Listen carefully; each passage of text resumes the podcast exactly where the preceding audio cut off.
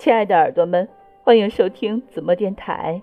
今天我们继续跟随张小燕的脚步，来一场说走就走的旅行。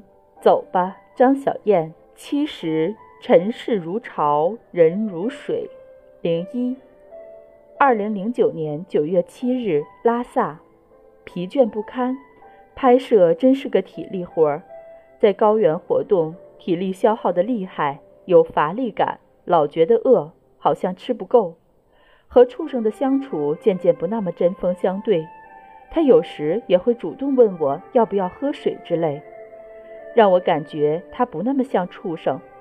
不过晚饭时，我拒绝吃藏面，要吃牛肉炖土豆，于是他又跟我翻脸了。于是他还是个畜生，一气之下将那碗藏面啪咔扣桌上，转身就跑，一不做二不休。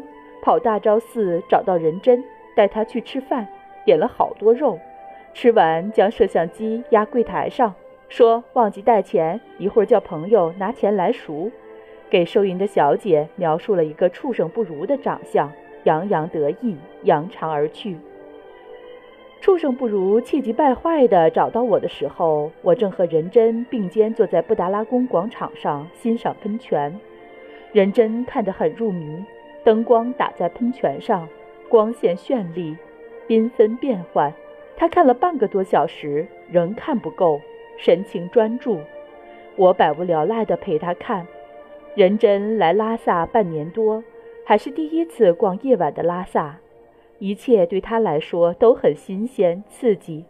可见他之前的生活多单纯，比起在大昭寺前夜晚虔诚磕头的仁真。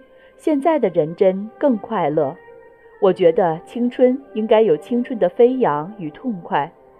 这么年轻的男孩子天天磕头念经，有违人道，难道这就是居辟天道？呃，老天，你不会诛杀我吧？我只是随口一说。哎，我很想让他快乐一点，他太忧郁了，想带人真去朗玛厅跳舞喝酒。又担心这个未来的和尚把持不住，坠入红尘。想了会儿，不敢轻举妄动，主要是我跟宗教界不熟，搞不好菩萨要怪罪到我身上。突然有种不祥的预感，一转头，畜生不如凶神般出现在背后，一点缓冲都没有，扯着人针就逃，在广场跳舞的人群中左拐右窜，畜生紧追不舍。我紧张万分，一边逃一边大喊：“救命啊！抢劫啊！”广场上跳舞的人群纷纷朝我们张望。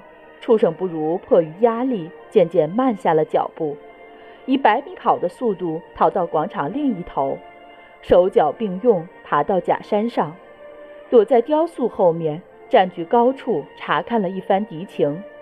惊魂未定，问仁真：“你会打架不？”仁真拉着我的手，坚定地说：“我会保护你。”我乐了，说：“好，我看好你哦。”和仁真，你看看我，我看看你，忍不住大笑起来，有一种惊险之后的滑稽。想想不放心，又问：“当和尚也可以打架吗？”仁真一愣，看着我不说话，那种茫然的神情又回来了。我拍拍他，安慰道：“好吧。”你也可以念经保护我。仁真望着对面的布达拉宫，长久都不说话。哎，这个当不当和尚的问题，确实是很纠结啊。只能陪他安静地坐着。我虽然对大部分人事无规则，百无禁忌，但也不至于随便对人家的信仰乱给意见。刚刚在布达拉宫前面，仁真对布达拉宫磕头。